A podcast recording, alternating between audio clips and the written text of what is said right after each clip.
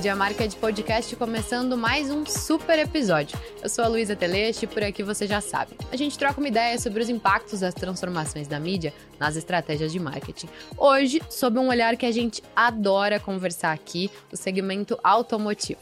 A gente recebe a Maria Júlia um gerente de marketing do grupo Dimas. Seja muito bem-vindo ao Media Market Podcast. Obrigada por ter topado conversar com a gente. Oi, Lu, eu que agradeço, estou muito feliz de estar aqui e acho que a gente vai ter uma conversa muito boa hoje. Ah, só pelo bastidor aqui, não tenho dúvida. Uh, posso chamar de Maju? Pode, claro. Porque o Carlos está aqui, o atendimento da Maju, e aí já me deixou íntima, assim, uh, não pode dar corda. É, às vezes eu nem me apresento mais como Maria Júlia, porque Ninguém nem conhece. Só a mãe que é. chama de Maria Julia. Ah, então tá liberado. tá tudo certo. Queria te pedir, uh, contando, começando, contando um pouquinho pra nossa audiência, como que é a tua trajetória, assim, profissional? Já faz seis anos que tu tá no Grupo Dimas, é uma trajetória uh, super, enfim, respeitável e consolidada. Mas de onde que tu veio? Qual que é o teu background? Compartilha com a gente. Bom, vamos lá. Eu já tenho mais de 10 anos de experiência em marketing, principalmente no marketing digital, que foi onde eu comecei minha carreira né? Embora eu seja formada em jornalismo. Olha, durante mais a... uma jornalista. É, durante a faculdade eu fiz alguns estágios, né? Alguns na área. Inclusive fiz um estágio na Rádio Record, que era aqui do, do Grupo ND. É, mas aí, quando eu comecei a trabalhar no marketing, eu entendi que era aquilo ali que eu queria. Então, abandonei, vamos dizer assim, a parte do, do jornalismo e fui me especializar em marketing digital, em mídias digitais, né? Minha, eu tenho grande duas experiências, vamos dizer assim. A minha primeira, eu fiquei cerca de cinco anos no e-commerce, que era uma empresa multinacional que vendia produto para dentista no Brasil inteiro, extremamente nichado, então o marketing digital era do essencial. grupo Henrichai, podemos falar? Isso mesmo, ah, do bacana. grupo Henrichai. Trabalhei tempos na odontologia também. Trabalhei cinco anos lá na Dental Speed, que é uma das empresas deles, né? É, no marketing, então eu tocava todo o marketing digital. Bacana. É, redes sociais, Google, Facebook, e onde eu aprendi. Ai, que bacana te conhecer. Eu adoro a comunicação deles. Eles são muito assertivos no digital. São, são. É, tem uma equipe enorme lá, Sim. são muitas pessoas. Então, assim, tem uma trajetória também, muitos anos já à frente do marketing digital, até porque é um e-commerce.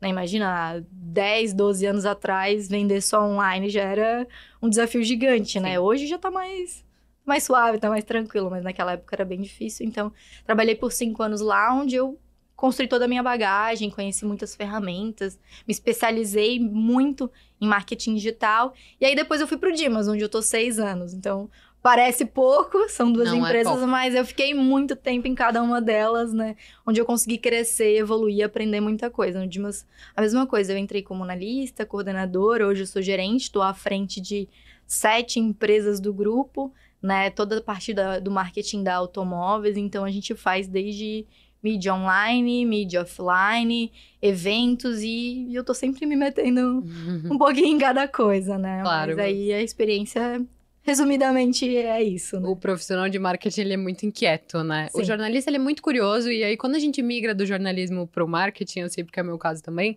a gente carrega várias skills que nos ajudam muito e, e principalmente essa assim da curiosidade do tipo, ah, e se a gente fizesse isso aqui diferente? E se a gente transformasse essa ideia de evento, enfim. Não, e volta e meia eu tô assim, ai, por que que tu não usa essa abordagem aqui? Daí eles me olham, eu que sou o vendedor do jogo. Ah, não, só uma sugestão, assim, só uma ideia, vai que, né? Tô sempre me metendo em tudo um pouquinho. E marketing e vendas também são duas áreas que precisam caminhar muito juntas, né? A gente super fala sobre isso aqui no podcast. Então, a tua visão com certeza agrega no discurso do vendedor também e vice-versa. Sim. É, eu acredito muito nisso, né? Então eu trabalho há bastante tempo tentando unificar essas duas áreas, aproximando o meu time do time de vendas, fazendo com que as pessoas trabalhem junto. Eu sempre digo para minha equipe, gente, vai para a loja, vai para o showroom, trabalha de lá, ouve o que o cliente está falando, ouve o que o time de vendas passa para o cliente, entra no carro, dirige o carro, conhece o produto de verdade, né? Se aproxima do negócio, porque não adianta a gente achar que vai fazer o marketing se comunicar e atingir o cliente certo se a gente está aqui atrás só na só no nosso computador sem saber o que está acontecendo. Então, assim, eu sempre tento unificar o máximo possível eles, né? Uhum. Marketing com vendas, porque um não caminha sem o outro realmente. Não, e isso que tu comentou de sair da mesa da frente do computador e ir ver o que a loja está vivendo, o produto, é muito real, né? A gente conversa muito sobre isso, assim, a gente vive enquanto profissional de marketing, e aí a gente também tá nessa, ninguém tá livre, uh, a gente vive muito dentro da nossa bolha. E aí a gente acha que todos os nossos públicos também vivem aquela realidade que a gente vive. Cara, a realidade não é essa. Recém no Brasil a gente alcançou, sei lá, os 97, 98% de pessoas conectadas à internet há poucos anos. Nem todo mundo estava no online, sabe? Então, esses, esses choques de realidade que eu acho que a gente, enquanto profissional, precisa tomar. É, e assim, um exemplo muito bom. Às vezes a gente coloca uma. divulga uma feature, divulga algo que tem de diferente no carro, mas a gente não sabe se é realmente aquilo Sim. que o cliente quer saber. Então, por isso que eu digo, vai lá, vê se o que o cliente pergunta pro vendedor é o que a gente está comunicando. Porque muitas das vezes o cliente não quer saber qual é a potência do produto, mas sim o tamanho do porta-mala. Por exemplo, se tem memória no banco, né? E a gente está divulgando potência, cavalo. Então, tem que ter essa aproximação com o público e com os clientes. E até porque o feedback do cliente é a melhor, melhor direcional que a gente pode ter, né? E as campanhas mais felizes que a gente vê de marketing, até de publicidade, são aquelas que conseguem captar essa essência do cliente e levar para a comunicação, né? Até porque não tem campanha melhor do que a gente olha e fala, nossa. É verdade. Eu me identifico com isso, meu Deus, mas eu sempre falo isso ou eu sempre faço, né? Uhum. A gente sempre olha, não, essa campanha é muito boa porque realmente todo mundo fala isso ou todo mundo faz. Pegou na dor, né? Como é. a gente fala. Exato. Uh, eu voltar um pouquinho aqui no que tu estava comentando, uh, tu disse, ah, foram cinco anos no Enshine, seis anos de grupo Dimas, uh, e a gente conversa muito aqui nos bastidores dentro do grupo, e acho que é uma pauta pertinente, como a gente tem visto profissionais que não permanecem mais de um ano, mais de um ano e meio dentro da mesma empresa até mesmo dentro do mesmo segmento. E como isso é um diferencial, assim, para quem trabalha em, em qualquer área, mas acho que no marketing principalmente, porque Hoje, uh, em um ano e meio, dois anos, você não consegue nem entender direito da, daquela operação, quanto mais de produto, para você fazer uma venda, uh, enfim, com um ciclo que seja relativamente longo, imagino eu, até tenho essa curiosidade. E uma venda complexa, né? Pô, tu não tá vendendo um carro, tu tá, vai vender segurança para uma família, um, um, meio de locomoção. Então não dá para você querer construir uma trajetória profissional, e aí até fica a dica para quem tá nos ouvindo, num período curto de tempo. Sim. É, assim, eu acredito muito que a gente tem que construir carreira, né? É, como tu falou, não tem como em um ano, um ano e meio, a gente ser especialista no negócio, ser especialista na, na ferramenta, na área de atuação. É, por isso que eu acho que as pessoas, elas entram na, nas empresas é, na primeira dificuldade, no, no primeiro momento que elas falam, hum, não tá tão legal, vou para o mercado, principalmente na área de marketing que está extremamente aquecida, né? É, elas não têm essa, essa questão de. É uma resiliência mesmo. Não. É, todas as empresas têm as suas dificuldades, todas as suas empresas têm os seus problemas, então eu vou batalhar, vou, vou desenvolver, vou aprender é, a lidar com esse, com esse problema, com essa dificuldade, porque eu vou me tornar um profissional melhor. Eles geralmente dizem, não, tá difícil aqui, tá complicado, não tô tão legal, vou pro próximo, vou pro próximo. E aí realmente acontece isso. E quando a gente vai selecionar um candidato para uma vaga, é, não tem como a gente dizer que a gente não olha, porque a gente tem muito receio. É muito difícil de a gente encontrar profissionais, é moroso, leva tempo, porque não é qualquer pessoa para qualquer vaga, nem todo mundo se inscreve para tudo. E aí muitas das vezes a gente olha no currículo, poxa, cada um ano, cada seis meses, tá num, num local diferente, não vai, vai acontecer a mesma coisa aqui comigo. Eu não, não quero um profissional que fique comigo seis meses e vá embora. Eu quero alguém que fique comigo, cresça, que evolua, que, que tenha sucessão e tudo mais, né? Eu sempre Sim. digo pra minha equipe: é, eu treino vocês para que vocês não dependam de mim. É, eu vou vencer, eu vou poder crescer e evoluir quando vocês trabalharem sozinhos, sem eu precisar estar tá o tempo inteiro chamando ou corrigindo alguma coisa e tudo mais, né? Porque assim, eu só consigo crescer se eu tiver sucessão. Então, e não tem como ter sucessão com uma, com uma pessoa que trabalha só um ano na empresa. Tá, tá gente... tá acabando o treinamento, a pessoa. Exato, exato. Então tem que se especializar nas ferramentas, tem que se especializar no produto, tem que se especializar na própria estratégia de marketing, porque a gente só, só consegue entender, identificar né, se aquela estratégia vai dar certo ou não, se a gente tem essa experiência, esses anos de, de vivência. Sem né? Dúvida. Mas assim, isso é algo que, que pesa muito. Então, que as novas gerações que estão se inscrevendo para as vagas de marketing, que queiram seguir nessa área, que, que, que vejam isso, né? Que se esforcem um pouco mais para ficar nas empresas, porque compensa, vale a pena. Eu sou um, um caso um desse. Case de sucesso. É. Isso, até por isso quis abordar esse assunto contigo, porque de fato é uma dor que eu vejo, assim, uh, em todos, com todas as equipes que eu converso, com a galera da gestão. Curiosa para falar contigo, já vamos entrar na pauta Grupo Dimas agora, que é o que a nossa audiência provavelmente também está esperando, sobre. A gente conversava aqui nos bastidores, e agora que eu sei que tu é uma profissional que começa muito no digital, sobre a importância de uma empresa, enfim, um grupo dessa robustez, estar presente em todos os pontos de contato que eles vão ter com esse cliente. E a gente está falando de canais diferentes, mídias diferentes.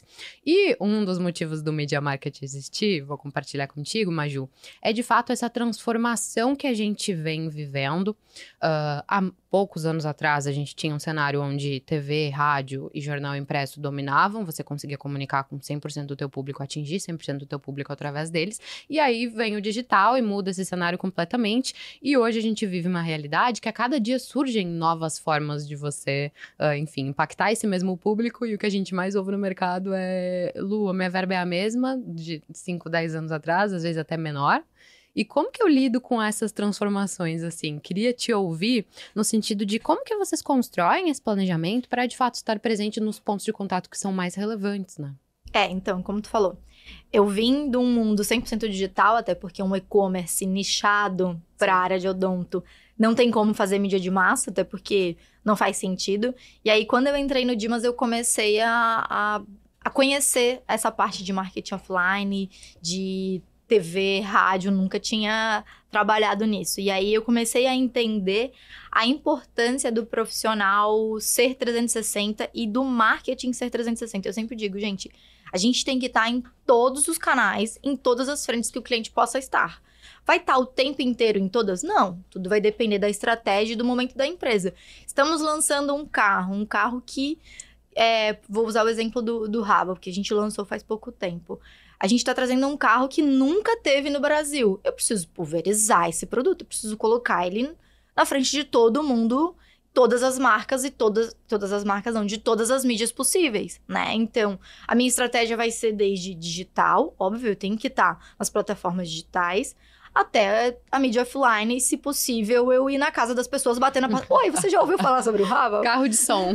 Exatamente. Então, assim, é... não dá para descartar. Todas, todas as mídias têm o seu público, todo mundo consome algum tipo de informação, né? Por isso que eu acredito muito nesse 360. Lá no grupo a gente é, vai fazendo a estratégia. É, a gente tem uma estratégia anual, né? Então, no, no finalzinho do ano, a gente planeja o próximo ano com base em algumas das informações que a gente tem. Infelizmente, a gente não consegue decidir tudo, porque o mercado muda, muda muito, muito, a gente depende das montadoras também, né? E aí tem uma série de questões de nacionalização do produto, né, fiscais e tudo mais que vão alterando o nosso cronograma, mas a gente consegue fazer esse cronograma macro para ter noção de que a gente vai lançar um carro, então para lançar esse carro a gente precisa de digital, a gente precisa de offline, a gente precisa expor esse produto em shopping, em evento e tudo mais. A gente precisa de, de rádio para chamada especial de, de final de mês ou de Black Friday, né? Porque a gente às vezes precisa fazer campanhas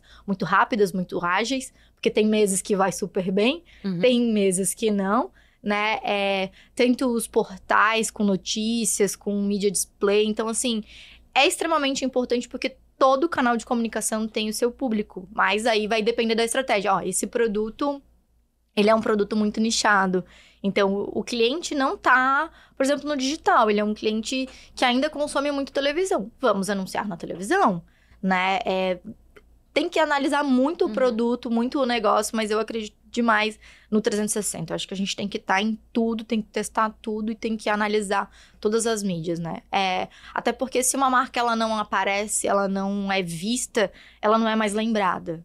Né? É claro que o meu budget mudou também, a gente começa a equilibrar, até porque a mídia digital a gente consegue muito mais é um cliente de fundo de funil, um cliente já está preparado para comprar, uma mídia de massa é branding, é muito reforço de marca, e aí a gente tem que trabalhar com, com os dois pratinhos. A gente sempre diz, né? eu estou sempre equilibrando os dois pratinhos entre fazer branding e reforçar essa marca, trazer esse negócio para a boca do povo e também não deixar o meu negócio, o meu varejo morrer, porque querendo ou não, hoje as vendas são muito digitais, as pessoas compram tudo pelo WhatsApp, tudo pela internet, tudo pelo celular.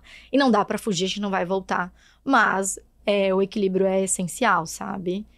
Cara, esses dias eu vi, depois eu quero voltar nesse assunto de performance, mas esses dias eu vi isso, assim, que tu tava comentando, que em algum lugar, não vou lembrar exatamente aonde, já estava acontecendo venda de carros online. Uhum. E aí eu falei, mas como? A pessoa não vai entrar, ela não vai, não vai ter aquela experiência. E aí até alguns colegas, enfim, estavam comentando, não, Lu, hoje em dia já tem como fazer tour digital dentro do carro, até foi numa concessionária depois dei uma olhada. Mas eh, tu acha que realmente a gente se encaminha para uma venda 100% online nesse caso do teu segmento? Eu acho que depende muito, né? O brasileiro ainda é muito é, sensitivo. Tátil, a gente, né? A gente Isso. precisa isso, eu sempre digo, de, deixa eu tocar esse negócio, uhum. deixa eu sentir como é que é. Mas, por exemplo, a gente vende muito online. As pessoas não vêm na concessionária em alguns casos. No exemplo da Volvo, por exemplo. É, o cliente, ele troca de carro todos os anos. Ele já conhece o produto, ele já tem um Volvo, por hum, exemplo. É um perfil diferente do que eu tinha imaginado, então. Isso. Então, assim, a gente vende pro estado inteiro de Santa Catarina, porque a Volvo é exclusividade nossa. É, não tem como o cliente lá de Chapecó vir aqui na concessionária para fazer um test drive. Mas ele já tem um Volvo 2022. Ele só quer o modelo novo porque ele gosta de trocar todo ano e tá tudo bem. Uhum. Então ele negocia, né, pela internet, pelo WhatsApp, e a gente entrega o carro lá na casa dele de, de cegonha e ele devolve o carro dele na entrada, no negócio, ou se não tiver e tudo mais. E a gente traz de volta o carro dele e revende para outras pessoas. Então a gente já trabalha nesse modelo. Né? Alguns casos do cliente quer só a recompra, mas tem outros casos que não. A GWM veio para mostrar isso também. A gente teve bastante cliente que comprou o carro pela internet é, e a gente não viu o carro a gente só mandou entregar na casa da pessoa e tá tudo bem. Que sensacional. Mas eu fico pensando, e aí você me corrige se eu estiver errada, que isso também tá muito relacionado à força da marca, né? Porque ele Sim. jamais faria uma compra dessa se ele não conhecesse o grupo, não tivesse confiança. Sim, é, isso tá 100% relacionado, né? Por mais que seja uma montadora que ele já conhece, o concessionário que está atendendo ele também é algo bem relevante. Então, é, eu, eu, costumo dizer que muitas vezes o cliente chega para a gente sabendo muito mais do produto do que nós. Porque ele já estudou, ele já leu toda a ficha técnica, ele viu o vídeo, ele, ele leu o e-book, ele já sabe tudo do produto, né? Então, ele já está decidido, ele já, já conheceu. Então, chegar para a gente já bem desenhado faz com que mude esse, esse perfil do cliente. Claro que tem o cliente que quer ir nas lojas, que visita todas as concessionárias para ver qual entra, senta, leva a família, para ver qual quer escolher, porque eu sou esse tipo de perfil, por exemplo. né? Eu tenho que entrar no carro, sentir para conhecer. Mas não, tem gente que é o contrário, que só manda entregar em casa e tá tudo bem. Mas eu acredito que isso vai levar bastante tempo tá? Uhum. É porque a gente tem aqui do Brasil um perfil muito de, de sentir, de tocar, de coisa. Eu conheço relatos de pessoas que compram na internet, mas primeiro foram na loja física provar o produto, testar e depois vai pro site. Não, eu vou comprar no site que entrega na minha casa.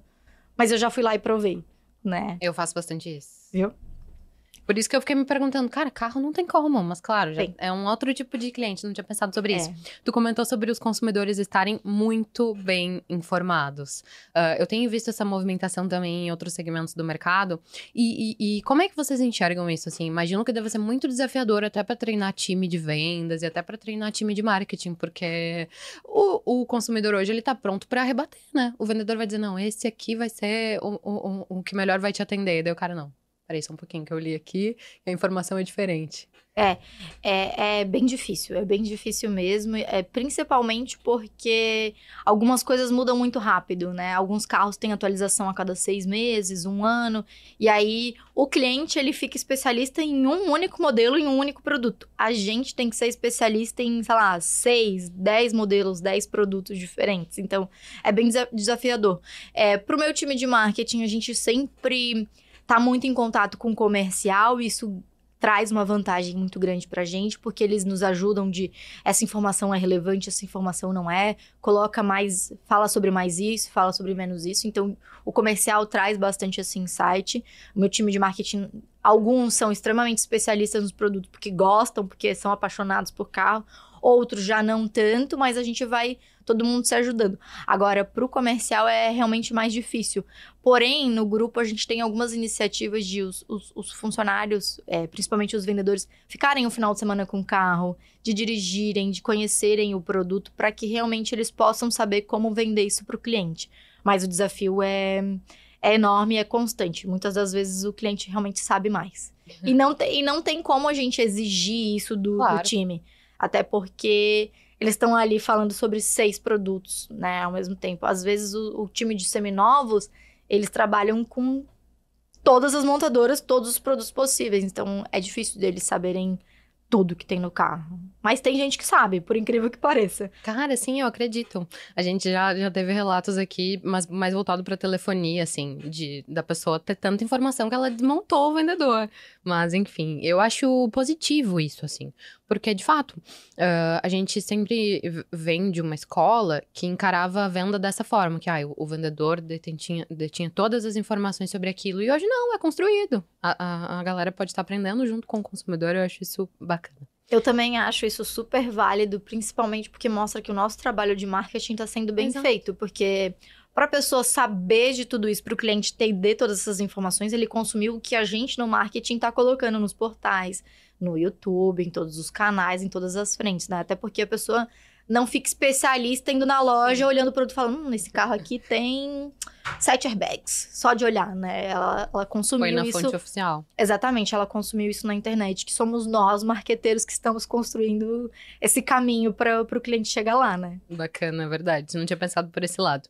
Quero conversar contigo sobre mobilidade sustentável, que pelo que a gente estava conversando, e é impactado também por muitas das ações que vocês propõem, é um propósito do grupo, né? Eu, eu acho isso muito bacana e indo também muito além de dessa. Não gosto dessa palavra, mas dessa febre. Me parece muito genuíno, muito verdadeiro. Queria que tu compartilhasse com a gente um pouquinho desse case.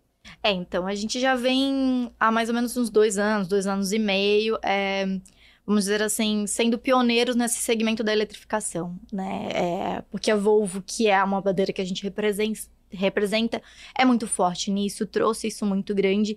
E aí a nossa diretoria quis abraçar demais e e acredita né, nessa frente. Tanto é que a gente tem há dois anos ações e agora, finalzinho de 2024, que a gente está começando a lançar esse posicionamento forte como mobilidade sustentável em movimento, que é o nosso novo propósito. A gente está colocando isso em todas as frentes, em todos os negócios do, da automóveis, né? Então, assim, tá bem forte agora, mas a gente já, já tem ações há dois anos. Como tu falou, realmente é, não é algo que a gente falou, vamos fazer uma ação aqui para colocar lá no site e deu. Não. São uma série de ações e são uma série de, de movimentos que a gente está construindo. Somos uma empresa 100% sustentável? Não, não somos. Até e nem... hoje isso é impossível, né? Isso. Gente? É impossível de ser e não queremos, não é o nosso propósito. Muito pelo contrário, o nosso propósito é ser cada vez mais sustentável, né? No nosso segmento, que é a mobilidade. E aí a gente tem uma série de ações. É, a primeira delas, a, acho que a, a que fez com que isso é, crescesse muito dentro do nosso grupo foi a WeCharge, que é uma rede de eletropostos para que a gente consiga incentivar mais o consumo do veículo híbrido elétrico, que é um produto que emite menos, que não emite carbono ou emite menos, já que tem modelos híbridos com dois motores, um elétrico e a combustão, né, para que a gente comece a diminuir essa, essas emissões e tudo mais. E aí, com o nascimento da WeCharge, a gente também fechou uma parceria muito grande com a Carbon Free, que é uma empresa que faz a neutralização desse carbono emitido. Hoje, todas as nossas lojas do grupo, elas neutralizam o carbono. Que bacana. Isso, e aí a gente tem uma série de ações em parcerias com eles, que é o plantio dessas árvores para fazer essa neutralização. Então, em parceria com a Carbon Free, a gente faz o plantio, eles acompanham, né? Eles fazem um estudo de onde a gente vai plantar, porque não é simplesmente, ai, quero plantar Sim. uma árvorezinha aqui, joga semente e vai. Não tem que saber que tipo de espécie que a gente vai é, vai plantar, onde que ela se adapta, né? Tem que acompanhar para ver se ela tá se desenvolvendo, se não tá. É, vai fazer mais ou menos um ano, a gente fez um plantio de 100, 100 mudas, e aí eu tava conversando com eles esses dias, eles me falaram, mas Ju, algumas daquelas árvores que a gente plantou naquele dia, a gente vai precisar replantar, porque elas não sobreviveram. Uhum. Né? E eu falei, nossa, eu acho isso, isso super legal de contar para as pessoas, porque às vezes parece que é mágico, é lindo. Aí Plantei, vira só lavei as minhas mãos aqui e vou embora. Sujei a mão de terra, a árvore brota assim da noite pro dia, linda e maravilhosa, e deu. Neutralizamos tudo que a gente emitiu. Não, né? Tem um trabalho muito longo de acompanhamento, de replantar, de às vezes adubar, de saber se aquela espécie realmente vai dar certo ou não. A época do ano também interfere. Então, assim, virei quase uma botânica aqui, brincadeira. É, tem uma série de fatores que envolvem, né? E o que eu acho que é super legal desse projeto é que a gente não fez e e largou. Né? A gente procurou uma empresa muito, muito, muito parceira, uma empresa que é muito renomada já no mercado, que já trabalha com isso há bastante tempo, até porque a gente não tem know-how, a gente não entende nada sobre isso. Né? Eles fazem toda, todo o cálculo do que, que é emitido, eles que fazem toda essa parte de organizar os plantios e tudo mais, e a gente só, só vai para incentivar realmente a galera, né? É, no plantio que a gente fez no ano passado, a gente fez 100, a gente plantou 100 mudas e a gente levou os colaboradores. E as pessoas ficaram super felizes, porque Bacana. muitos deles nunca tinham plantado uma árvore na vida, né? E aí falaram: não, daqui a um tempo eu quero voltar, eu quero ver se cresceu. Eu acho que é muito legal. Então, tu vai envolvendo também os colaboradores nesse movimento, e aí começa a conscientização. Ela não vem da noite pro dia, não tem como, né? É uma crescente. E aí depois disso, a gente começou a construir várias ações. Então, diminuição dos plásticos nas lojas, então, um copinho descartável para o cliente tomar o café virou um copinho de papel que, né, ainda, ainda agride um pouco, mas menos, tem uma durabilidade menor. A gente começou, todos os colaboradores, quando entram, ganham copo, ganham xícara para evitar os descartáveis nos escritórios. Então, tem uma série de ações, né? As nossas lojas têm captação da água da chuva, algumas delas, captação de energia solar. Então, tudo isso tá sendo feito dia após dia, uma ação de cada vez, um passinho de cada vez, para a gente conseguir agora lançar esse, esse propósito e, e, ter cada vez mais ações, né? É, o próprio movimento dos veículos é, elétricos é, incentiva muito essa, uhum. essa pegada, né? Porque daí os carros já poluem um pouco menos. Óbvio que a cadeia tem uma série de questões, não, não tem como. Se eximir do impacto, né? Mas eu acho que isso que você traz é, é o principal, assim. Estamos nos esforçando para um passo de cada vez. O que dá para fazer hoje, a gente tá fazendo e a gente tá olhando para o futuro para ver o que, que a gente vai conseguir fazer em seguida. Isso, exatamente. Então a gente trabalha em tentar trazer a ação primeiro para dentro de casa, para depois começar a contar. Porque, assim, um exemplo do plantio de árvores é, a gente fez um vídeo para contar o que, que aconteceu, tanto para os outros colaboradores que às vezes não conseguem participar, quanto para os clientes, que teve uma repercussão enorme né? Algumas das montadoras que a gente representa passaram esse vídeo como exemplo para outros concessionários para verem né, a ação que a gente está fazendo. Então, muitas das vezes a gente faz despretensiosamente uma campanha, uma ação, uma comunicação e ela vira um exemplo muito grande para as outras. E eu, eu, acho que o marketing ele tem que influenciar também essa parte do, do bem, de trazer ações que possam fazer com que outras empresas e outros profissionais tragam para dentro da, da, da, casa deles também, né? Porque o nosso objetivo realmente é trabalhar por um mundo melhor, uma claro. mobilidade mais sustentável. Então, se todo mundo vier junto com a gente, a gente tá feliz da vida. Uhum, né? Que bacana. E a gente tem visto também um movimento, a gente falava um pouco antes das gerações uh, mais novas, enfim, a gente tem visto um movimento que eu acho super positivo de cobrança mesmo do consumidor com relação às marcas. Tipo, poxa, olha aqui, vocês podiam reduzir o impacto das emissões. E, e vocês já fazem isso, sabe? Então, como é importante comunicar para que essa galera que leva isso como um fator decisivo mesmo de compra, de escolha, saiba e possa tomar uma decisão de forma mais bem informada, sabe? Sim, sem dúvidas. Até porque, assim, essa geração não necessariamente ainda já é nossa cliente, uhum. né? Porque a gente vê que eles são um pouco mais jovens, mas com certeza lá na frente isso vai, vai impactar muito para eles. Não, e além disso, a gente sabe também que eles são influenciadores dos pais, né? Muito, do, muito. Que provavelmente vão aí se encaixar no teu perfil de público. A gente acredita muito, muito nisso e até uma rede social que a gente entrou agora há pouco visando isso foi o TikTok, sabe? É, hoje o cliente que comprou o carro não necessariamente já tá lá, né? Mas eu falei, não, gente, isso é uma estratégia a longo, a longo prazo, a gente tem que começar a entrar nesse canal para que as futuras gerações saibam quem é o Dima e saibam o que a gente está fazendo, nem que seja por meio de uma dancinha. não, e até uma coisa que eu tive que também melhorar, digamos assim, é que o TikTok não é só dancinha, né? É. uh, principalmente aí, hum, continuando o papo sobre gerações mais novas, a galera tem usado o TikTok como mecanismo de busca. Uhum. Eles substituíram a Google pelo TikTok. E até quando o PC ainda Rock Content teve aqui, a gente conversava sobre isso, ele, ele comentava assim: ah, beleza, uma coisa é você pesquisar no TikTok uma receita de bolo, fazer uma comparação entre veículos. Outra coisa é quando esses caras forem para o mercado de trabalho, forem para a universidade, eles vão precisar fazer uma busca séria. E, e, então ele não acreditava muito assim nessa mudança total de comportamento. Mas pelo que eu tenho visto, uh, né, inferindo aqui no mercado das pessoas que eu convivo, eles têm usado muito o TikTok para mecanismo de busca. Muito, eu também tenho visto isso que me apavora um pouco, porque realmente eles vão chegar no mercado de trabalho cruz demais, sem saber como fazer uma busca, sem saber onde, qual fonte é oficial ou não, o que, que é verdade, o que, que é mentira, né? Então, se a gente já tem dificuldade hoje de encontrar o profissional perfeito, profissional bem desenvolvido, a gente vai ter cada vez mais. Uhum. É, isso me dá um, um, certo medo, sabe? Mas eu acredito que o mercado de trabalho filtra. É. E aí o profissional vai ter que se adaptar. Não tem jeito. Assim como a gente está hoje se adaptando com a inteligência artificial, que está sendo o choque desse, desse momento de que ai, vai, vai ocupar meu, loca, meu lugar, não vai, vou ter que saber dominar. Lá na frente eles vão, vão ter esse choque, vão se adaptar. E aí fica no mercado. O mercado é uma peneira, né? Sim. Fica. Seleção natural. fica quem souber se adaptar, quem, quem chegar na frente e vai para outra área ou né? Ou vai se especializar de novo quem não, não se adaptar rápido e ágil, né? Uhum. Quero fazer uma pergunta um pouco mais uh, complicada.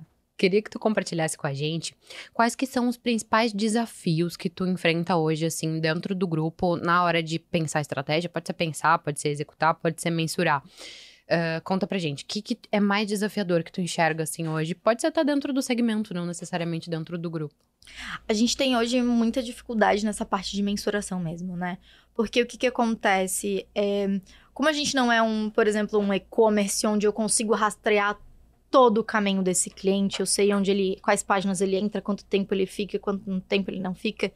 É, é muito difícil de eu entender que esse lead que eu gerei por esse canal, né, por essa mídia, ele entrou no funil, ele recebeu essa comunicação, ele foi para o time de vendas, ele foi contatado por WhatsApp, ele foi contatado por e-mail e depois de X tempo ele virou uma venda, não virou.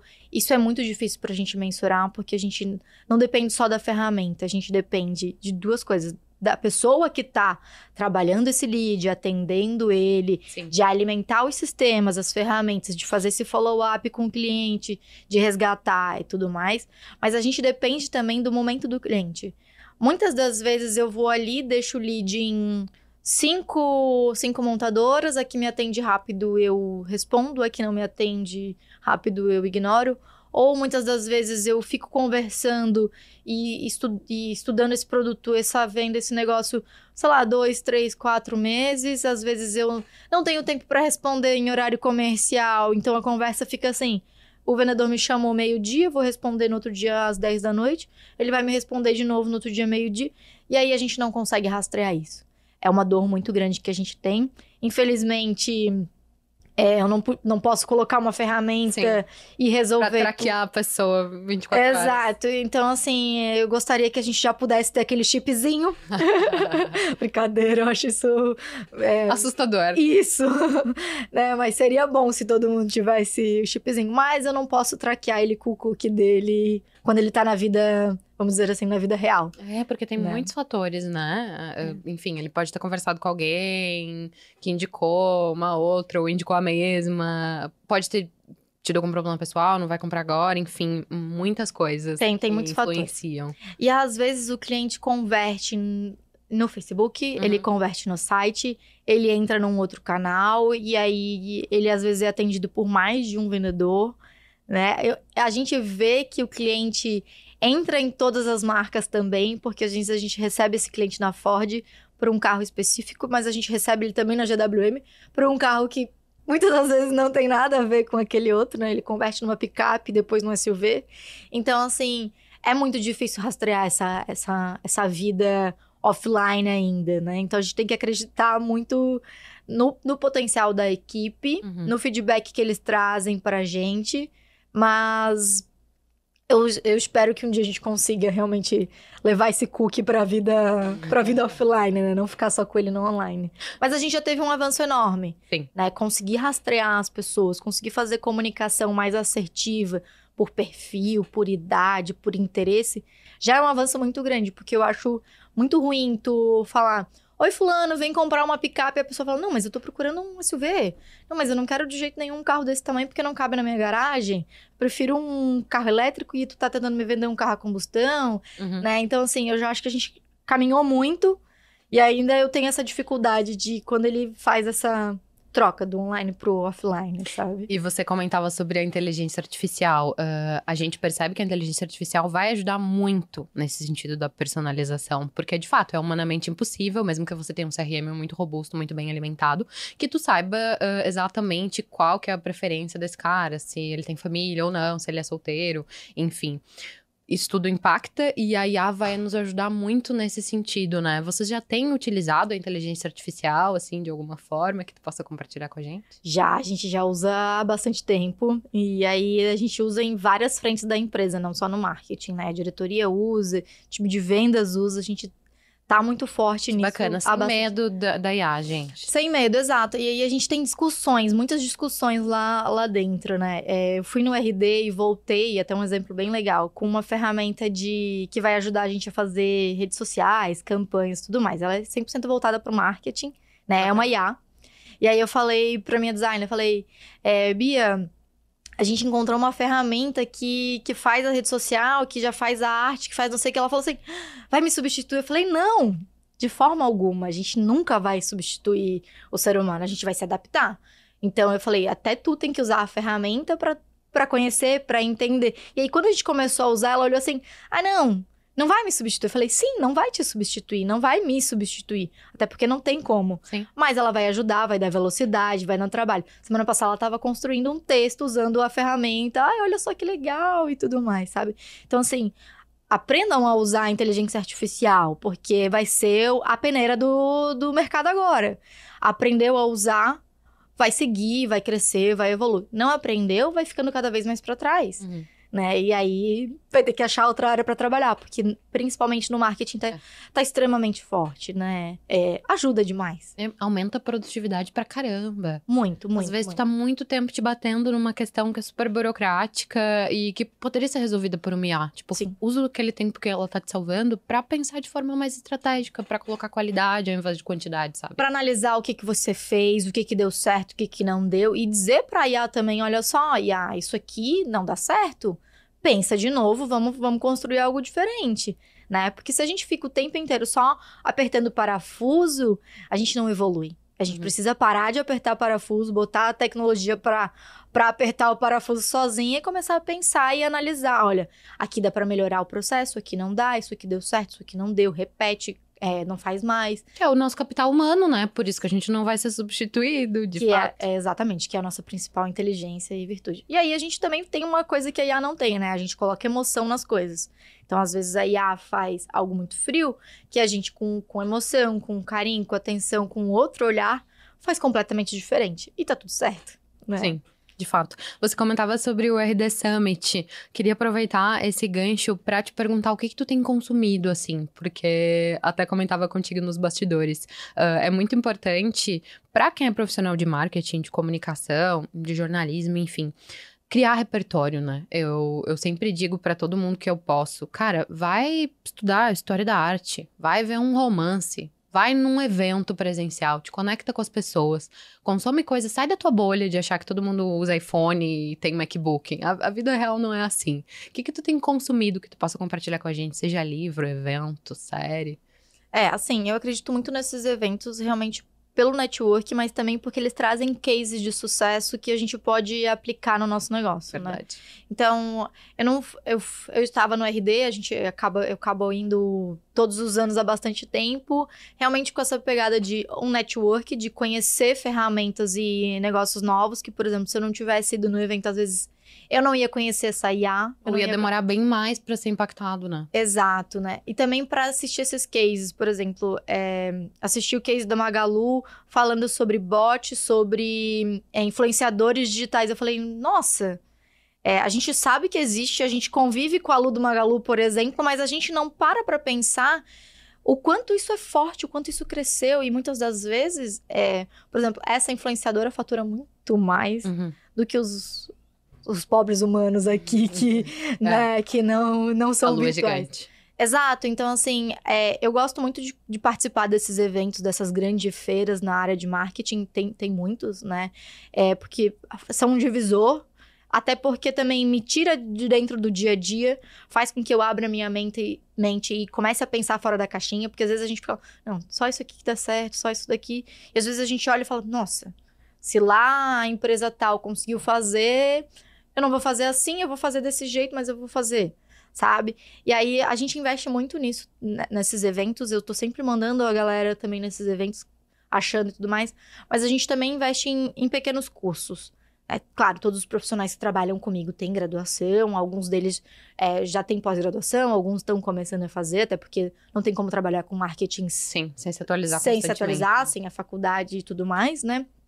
É, mas a gente está sempre fazendo alguns cursos. Por exemplo, agora a gente está fazendo, a gente contratou um professor para dar um reforço para a gente na ferramenta de Google. Né? Então ele começou, ele veio lá da essência do Google, de como anunciar e está ensinando para o pessoal tudo. Eu tenho na minha equipe pessoas que não têm nenhum conhecimento de Google e eu tenho pessoas que já trabalham com o Google há muitos anos. Tá todo mundo fazendo a mesma aula sabe? Porque a gente tem que estar tá sempre olhando. Até eu falei, não, gente, eu vou.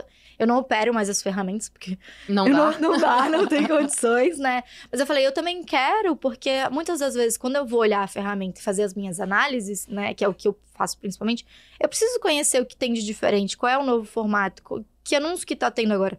Porque tá sempre mudando. Então, assim, eu achar que o curso que eu fiz dessa ferramenta há 10 anos atrás, quando eu entrei na minha carreira, já é suficiente. É, não faz sentido nenhum, a ferramenta já não é mais a mesma. E se eu não me atualizo, se eu não olho, eu como gestora também não consigo dizer para minha equipe qual é o caminho que eles devem seguir. Porque muitas das vezes eles estão tão setados que tem que fazer aquilo ali daquele jeitinho que eles não olham um, um, por uma Sim. outra perspectiva. E aí eu venho Você e falo. Você precisa trazer essa nova Exato. visão, né? Eu sempre digo, gente, eu não tô puxando vocês porque eu sou chata, porque né, eu tô afim de complicar a vida de vocês. Não, porque eu tenho certeza que vocês podem mais. Então, olhem o caminho que vocês estão seguindo por esse por essa nova por essa nossa nova frente. E aí eles olham e falam: "Não, tem razão". Muitas das vezes eu digo para eles: "Gente, às vezes eu tô errada. Às vezes a minha ideia também não faz sentido, a gente vai testar, não vai dar certo e volta. Mas às vezes eu também tô certa. Então a gente tem que sempre estar tá se desafiando, sempre testando, sempre aprendendo e evoluindo mais. Então, assim, a gente foi no RD, fui eu e mais um colaborador. Na semana seguinte, duas, duas meninas da minha equipe também foram num outro evento em Balneário Camboriú que aconteceu. A gente está fazendo essa, essas aulas do Google com o professor para profissionalizar uhum. cada vez mais e a gente está sempre sempre aprendendo. Tem muito evento online que a equipe participa e eu sempre incentivo eles e libero. Gente, Usa o horário de trabalho também para vocês aprenderem, claro. para assistir essas aulas, para se atualizarem. Ah, eu quero fazer um curso de tal coisa. Pode fazer, faz aqui, reserva uma hora por dia, uma, um dia na semana, para vocês aprenderem a estudar. Não tenho problema, muito pelo contrário. Eu quero que vocês aprendam cada vez mais. Porque se vocês não aprenderem, vocês não vão conseguir trazer ideia, vocês não vão operar a ferramenta de forma melhor né? Então eles estão sempre, até digo assim, agenda com o profissional que está lá na ferramenta, agenda com o profissional da mídia, troca uma ideia, conversa, né? Às vezes ele te traz um, uma ideia, um evento, uma ativação, um negócio diferente que a gente pode trazer para dentro de casa. Claro, muito inspiradora essa tua visão e me pegou numa parte que tu comentou, ah, a gente testa e se a gente errar, a gente volta. Eu tava ontem, a gerente de marketing aqui do grupo tava me falando isso, Luiz, a gente só erra porque a gente faz. Se a gente não fizesse, a gente não ia errar, a gente não ia aprender, a gente não ia ter feito melhor no próximo dia que a gente foi executar aquela tarefa, enfim, aquela demanda. Me marcou muito essa tua visão mega inspiradora, adorei. Só consegue quem tentou, né? Exato. não senão, tem como, não tem como. Não tem como falhar, não tem como aprender. Pra gente encerrar, queria que tu trouxesse para nós o que tu puderes comentar o que, que a gente pode esperar do futuro do grupo Dimas. Assim, vocês têm um propósito aí super claro, mas que outras ações que tu pode entregar aí spoiler para nós do que a gente pode esperar do grupo nos próximos anos? Bom, a mobilidade elétrica é algo é, muito forte na gente, né? Mas a gente tem uma outra frente que tá no grupo há muitos anos, mas ainda tem muito campo para ser explorado, que é essa parte de experiência do cliente. É, é, nós todos queremos muito vivenciar algo que marque, que, que a gente consiga lembrar, que a gente possa contar para os amigos, para os familiares, né? Então, assim, a gente trabalha muito essa parte de experiência, tanto é que a gente faz bastante evento nas lojas, fora das lojas. Então, assim, é, para os nossos clientes é, que esperam o 2024, 2025, podem ter certeza que a gente vai fazer cada vez mais eventos, experiências e a gente está cada vez mais focado em oferecer o melhor para os nossos clientes. Óbvio que a gente tem erros e acertos, como todo mundo tem, né? Mas a gente está sempre em busca dessa, dessa evolução, dessa experiência nova, diferenciada e com carinho, com atenção, tudo mais. Isso vem no grupo há muitos anos. Isso é muito forte já do fundador do grupo, que foi o seu Dimas, mas a gente continua trabalhando nisso, eu tenho certeza que vai ser algo que vai ser cada vez mais forte. E o varejo como um todo, né, tá precisando rever, assim, entrar em função do movimento, enfim, do, do consumidor ter transformado todo esse papo que a gente vai entrando de estar mais informado, de sair menos para a loja física, uh, todas os profissionais que eu conversei ao longo desse ano de 2023 de varejo trouxeram essa visão que tu trouxe, assim, muito alinhada, de, cara, a gente precisa pensar mais na experiência eh, desse consumidor dentro da minha loja, assim, que, e, e, fora também em evento, mas enfim, o que, que eu tô planejando e organizando para que ele se sinta parte daquilo que eu tô propondo. É, a gente tem um produto de valor muito agregado, né? E é algo que faz parte do dia a dia das pessoas. Muitas das vezes ele é um sonho, porque tem muita gente que tem o sonho de ter o primeiro carro, carro próprio, ou às vezes de ter um carro automático ou um carro premium, né? Ou, por exemplo, é, a gente trabalha com Mustang. Muita gente sonha em ter um esportivo como um Mustang, então realizar esse sonho da pessoa é muito importante. Então, assim, tá olhando para essa experiência esse relacionamento que a gente constrói com o cliente é, é a chave do negócio. Porque, assim, anúncio quase todo mundo faz. Né? Mas o que, que diferencia? É esse relacionamento, é esse acompanhamento, essa proximidade, uhum. que é o que as pessoas estão procurando, porque a gente tá demais só no celular, a gente se conecta com as pessoas da nossa família só virtualmente. É, ah, eu já conversei com a minha mãe por telefone e já resolveu. Né? Então, quando a gente tem a possibilidade de de se relacionar, de estar próximo das pessoas, de vivenciar algo diferente, isso marca demais a gente. Então, por isso que apostamos muito e a gente tem certeza que, que é um outro caminho a ser seguido além da mobilidade sustentável. Sem dúvida, sem dúvida. Adorei o nosso papo. Obrigada novamente por ter topado vir até aqui ao Morro da Cruz, gravar com a gente esse episódio. Tenho certeza que a nossa audiência está muito mais inspirada uh, depois de ouvir esse episódio. Vou deixar o microfone aberto para a galera uh, te encontrar, pode sinalizar aí LinkedIn, o próprio, as próprias redes do grupo. Depois a gente vai colocar todos os links aqui na descrição do episódio, mas o microfone tá aberto para a galera saber aí onde te encontrar. Bom, eu agradeço, foi muito legal, passou super rápido, que pena que já acabou. é rápido, viu? É, tô esperando o próximo pra gente falar Segunda sobre outros edição, assuntos. Vamos, é, isso combinado. aí, tô dentro. É, bom, se pesquisar Maju Porton, todo mundo me acha em todos os canais, em todas as redes e também conseguem me encontrar em todas as redes sociais do grupo, porque eu sou uma das digital influencers da marca. que bacana. Brincadeira, a gente tá sempre online em todas elas e podem me contatar de qualquer jeito. Perfeito. Obrigada novamente, Maju. Eu encerro dizendo que você encontra todos os nossos episódios em media.market/podcast. Tchau, tchau.